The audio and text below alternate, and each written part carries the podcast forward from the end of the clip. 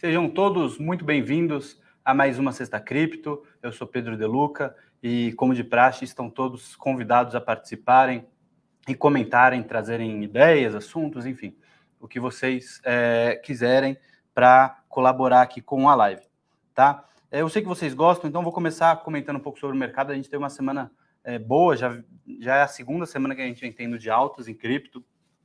É, semana passada eu, eu comentei, acho que eu não, não estava muito confiante com, a, com que essa, essa alta se mantivesse. Sigo não muito confiante devido ao anúncio do aumento de juros, muito provável aumento de juros do Fed no meio da semana que vem, na quarta-feira, se não me engano. Então, essa alta é muito positiva, fico muito feliz. Eu, é sempre bom ver aqui a variação no verde, né? Subindo, BTC hoje subindo 3,6 nas últimas 24 horas, Ethereum 8, subiu na semana já 36% Ethereum.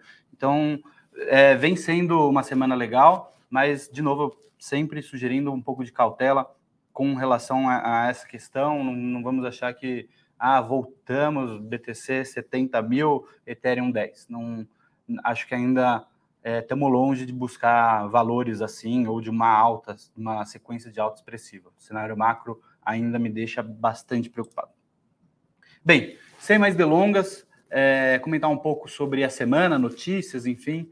A maior parte das notícias aqui vão ser relacionadas à regulamentação de cripto, seja no Brasil exterior, e até presidenciáveis brasileiros comentando, né? Saiu uma, uma notícia ontem. Então, é, vamos, vamos comentar. Começando pelo Tim Bacon, que é da Ethereum Foundation, que é uma organização que, que visa é, promover o, o, Ethereum, a blockchain do Ethereum, enfim. Ele acredita que a transição de rede do Ethereum, né, a fusão de blockchains, deve ocorrer provavelmente na semana, é, a partir da semana do dia 19 de setembro. Então, a gente está no dia 22 de julho, é, 19 de setembro, pouco menos de dois meses para a gente começar é, a já estar tá na expectativa de uma fusão iminente da, das blockchains do Ethereum, tá? É, é uma notícia importante, é, é legal ver a Ethereum Foundation otimista com isso. Lógico, a gente sabe que não, não existe nenhuma garantia de que vai ser bem sucedida essa fusão, é, mas os testes vêm acontecendo e vêm sendo positivos. Já aconteceram algumas pequenas fusões e todas elas é, sucederam tudo certo com elas, então a expectativa é de que deve acontecer a tão falada merge, né, a tão falada fusão, que se fala já há anos, deve acontecer em pouco menos de dois meses. Então, aí um, esse eu acho que é um, um driver, né, um, uma posição de Ethereum interessante. É, acho que é alguma coisa que pode puxar o preço, apesar do cenário macro, eu ainda estar macro, fugindo de, de cripto, falando da situação da economia global, é, eu ainda estou um pouco receoso, mas é, essa questão é positiva. Banco Central holandês, aí agora a gente chega na parte de, de regulamentações. Banco Central holandês multou a exchange Binance em 3,3 milhões de euros por continuar a oferecer serviços aos cidadãos holandeses sem o registro obrigatório, de acordo com o comunicado divulgado na segunda-feira e publicado pelo, pelo portal de notícias Coindesk. É, aí a gente começa, né? O, Banco Central holandês é, pelo menos entende por ser o Banco Central como uma não é o, o, órgão responsável pela não é a CVM holandesa, né? É o Banco Central. Então já mostra um posicionamento do, do, do Estado holandês, do, do governo holandês, é, visando cripto mais como forma de pagamento é, do que necessariamente um ativo mobiliário, né? Um valor mobiliário, que eu acho que é interessante. Eu, eu, eu não é, é, complicado, não dá para falar que é necessariamente moeda, né? Eu não vejo, por exemplo, a Chainlink como uma moeda, mas é, aí é uma posição de regulamentação de cada país. Só comentando aqui, Maurício, bom dia, Pedro, bom dia, Maurício, bom dia, Bruno. É, o pessoal desejando bom dia aqui, bom dia para todo mundo. Vamos voltando. Presidente, de novo, como meio de pagamento. Outro ponto interessante, vendo governos enxergando cripto como meio de pagamento.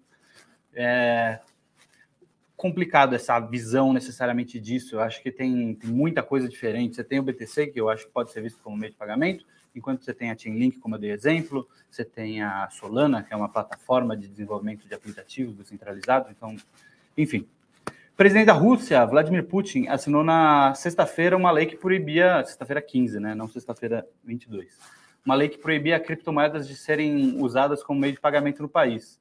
É, agora, as instituições financeiras que atuam na Rússia estão obrigadas a recusar transações onde seja possível utilizar ativos digitais como substituto monetário. É, é momento do rublo, o rublo vem bem, né? O... Mas, de novo, eu, eu acho que o ponto interessante aqui é, é, é esse foco como substituto monetário. Pra, quando a gente fala de cripto no geral, eu acho errado. Eu acho que tem ativos que pretendem ser e têm qualidades de serem substitutos monetários. Né? O presidenciável que a gente vai comentar no final da live é, citou um específico, pelo que eu entendi. Mas tem muitos ativos que não tem nem essa, não tem nem essa vontade, não tem essa proposta. Então, é, mostra ainda um, um, engatinhar dos governos e dos reguladores entender de fato o que, que é cada coisa. É, é, mostra um amadorismo, né? Eu vejo isso, eu vejo um amadorismo sem tamanho, mas vindo deles, né? Fugindo um pouco de regulamentações, o CEO da FTX, o SBF, né, o Sam Bankman-Fried, é, comentou numa conferência de cripto, se não me engano, organizada pela Bloomberg, que tudo bem fazer um negócio moderadamente ruim para ajudar a recuperar um player, né? Ele não estaria, ele não veria problema em perder um pouco de dinheiro para salvar. O que acontece? O, a FTX e a Alameda Research, que são duas empresas controladas por ele, estavam fazendo alguns aportes para salvar alguns fundos e projetos, bancos de cripto que estavam à beira da falência. Né? Eles chegaram a conversar com a Celsius, acho que não foi para frente, mas se eu não me engano, a BlockFi e a Three Arrow Capital, é, Three Arrows Capital é, receberam alguns aportes de, dessas empresas para mantê-las de pé. Não, financeiramente não parece ser uma boa agora no momento, parece que ele vai perder um pouco de dinheiro, mas é o entendimento dele. Eu acho que quem sou eu, né, para jogar o, o Sam Bankman-Fried, mas me pare... eu acho que é interessante. Ele, ao invés de deixar o mercado morrer total, lembrando que a FTX é uma exchange, precisa ter um precisa do volume de pessoas entrando, trazendo 100 pessoas, em vez de de matar o mercado, ele prefere perder um pouco para salvar, é, apesar de financeiramente não ser o melhor dos mundos a situação da Arrows Capital ou da BlockFi. É, outro ponto, aí governo de novo, a Colômbia avançou um marco regulatório que prevê um futuro de exchanges sendo regulamentadas tal qual banco. É, trabalhando juntos, exchanges e bancos trabalhando juntos, enfim, é aquela, aquele papo de regulamentação, eu acho que não é a mesma coisa. De novo, é, não faz sentido, vai atrapalhar a, o, o, cidadão colombiano que quiser retirar o dinheiro da exchange. Será que ele vai conseguir, de fato? É, a gente consegue tirar o dinheiro do banco, mas não vai ser, não sei se vai ser visto como tal, né? A custódia dos investimentos, hoje, investimentos tradicionais, ficam por conta do banco. Você não pode pegar um papel e guardar na sua, na sua casa, como teoricamente você guarda um BTC. Então, o projeto chama Sand, Sandbox, mas não tem nenhuma relação com o projeto de metaverso Sandbox. Eu acho uma escolha um pouco triste de nome, infeliz. Mas, enfim, é, de novo, governos passando a olhar essa questão de cripto. Projeto que regula criptomoedas no Brasil. A gente tinha comentado na semana passada ou na outra semana, agora já me perdi, que o projeto ficaria para depois das eleições. O que, que acontece? O deputado federal Arthur Lira é, e o deputado Ricardo Barros definiram que o tema é prioridade e deve ser votado com urgência. Então, em toda, meia, em toda essa volatilidade de preços que a gente vem tendo, tem volatilidade também nas decisões. Mas essa volatilidade a gente já está acostumado faz tempo, né? A, das decisões dos nossos governantes. É, investir, é, eles, eles querem apressar porque investidores e players querem ter uma posição mais clara. Enfim, acho que é. Quanto antes sair essa regulamentação, melhor, já que não vai dar para adiar para sempre. O melhor dos mundos é que simplesmente ficasse engavetado, no meu ponto de vista, mas querem é, quanto antes sair para a gente ter uma definição melhor. Mas deve ser aprovado, pelo menos já se coloca o, no governo Bolsonaro como uma medida aprovada. Se vier outro presidente, como era, talvez seja essa a preocupação do Lira, porque se vier outro presidente, aí eu entro em política, não, não vou fazer nenhuma grande análise aqui. Mas um outro presidente, talvez, né? Tem, temos até aqui um presidenciável no futuro, que não o Bolsonaro, que fez alguns comentários que eu vou entrar é, à frente, mas talvez não passasse na mão de outro líder do executivo. Reguladores do Reino Unido vão incluir regras para o uso de stablecoins como ferramentas de pagamento. De novo, mas aí é stablecoin, eu acho que serve. Apesar de eu não, de eu não ser fã de usar, utilizar stablecoins como forma de pagamento, pelo menos eles estão pegando algo que trata de fato, quer ser uma, uma coin, quer ser uma moeda, né? quer ser utilizado como meio de pagamento, que é a projeto e as propostas das stablecoins. Então, reguladores do Reino Unido estão de olho nisso também. Vamos lá. Emissor, emissoras de stablecoins serão reguladas como bancos nos EUA. É, de novo, é, essa questão de regulamentação, a gente vê que isso está avançando bastante. Reino Unido e Estados Unidos um pouco mais esclarecidos, definiram já em setores, né? já parecem ter separado setores de cripto, ao invés de falar que cripto serão regulados, emissoras de stablecoins, um foco mais em exchange também. É que os Estados Unidos já tem uma regulamentação forte em cima de exchange. Isso aconteceu meados de 12, 13, é, enquanto a gente está passando por isso hoje aqui no Brasil. Então, eles já estão vendo emissões, é, os ativos de fato, se, se são securities, né, se são valores imobiliários, se são commodities. É, o, o presidente do, S, do né, da SEC, que é a CVM norte-americana, já afirmou que ele vê, por exemplo, o BTC muito mais como uma commodity, então não seria da jurisdição do SEC regulamentá-lo. E aí, por fim, comentar sobre o nosso presidenciável Ciro Gomes, que afirmou, teria afirmado que é uma moeda que não, falando sobre o BTC, é, é uma moeda que não tem uma autoridade que dê a ela o curso forçado ou que dê a ela lastro como reserva de valor. É maravilhoso, né? É, faltando o quê? Um trimestre, menos de um trimestre para as eleições presidenciais.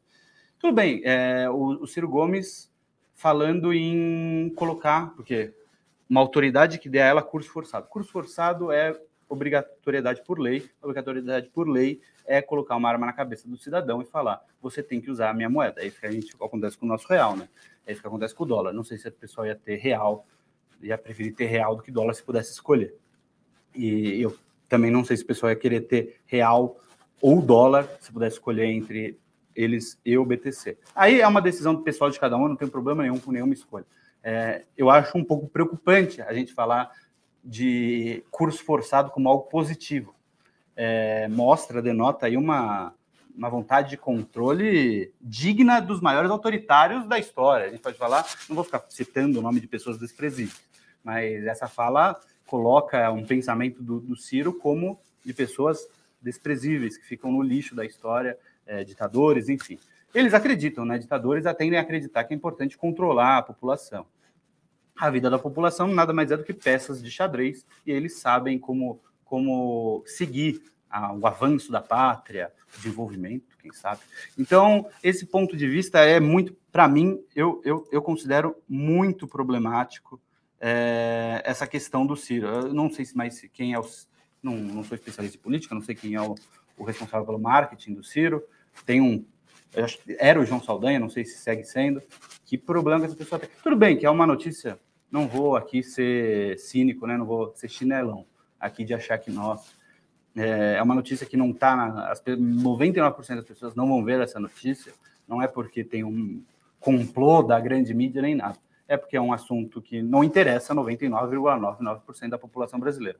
É um ativo que quase ninguém tem no Brasil, quase ninguém, menos pessoas ainda entendem o que é o ativo de fato, o que ele propõe, vindo de um candidato que não tem praticamente nenhuma chance, não tem nem, nem dois dígitos de intenção de votos. Então, é de fato uma notícia extremamente nichada, mas eu achei interessante ele, ele fazer esse comentário, né? Quer dizer, era algo que eu meio que já esperava.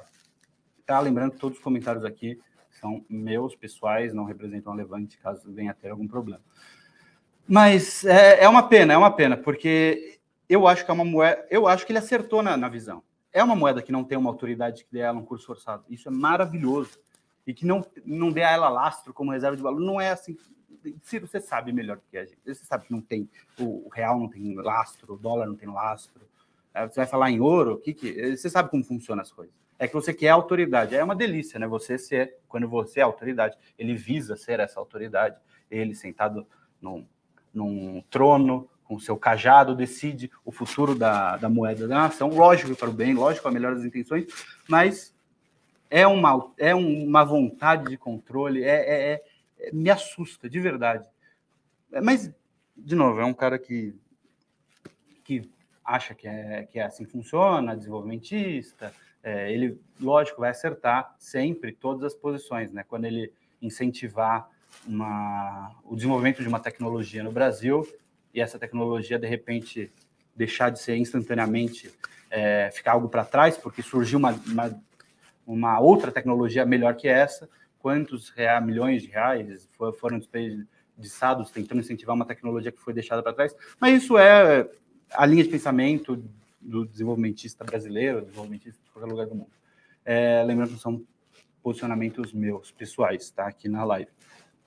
Enfim, não é nada, nada de novo, mas é, achei interessante. Acho que pensando em marketing, eu gosto bastante de ver isso, né? O, ele tenta passar a imagem agora de uma pessoa mais serena, tem o, tem o Ciro Games, é, um, é, é uma, a equipe de marketing do Ciro vem lutando bastante contra isso.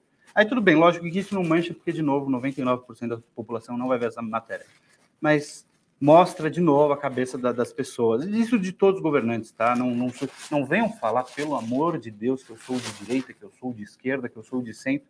Não, eu não sou nada disso. Eu tô, a minha, minha posição política é acima. Estou acima disso.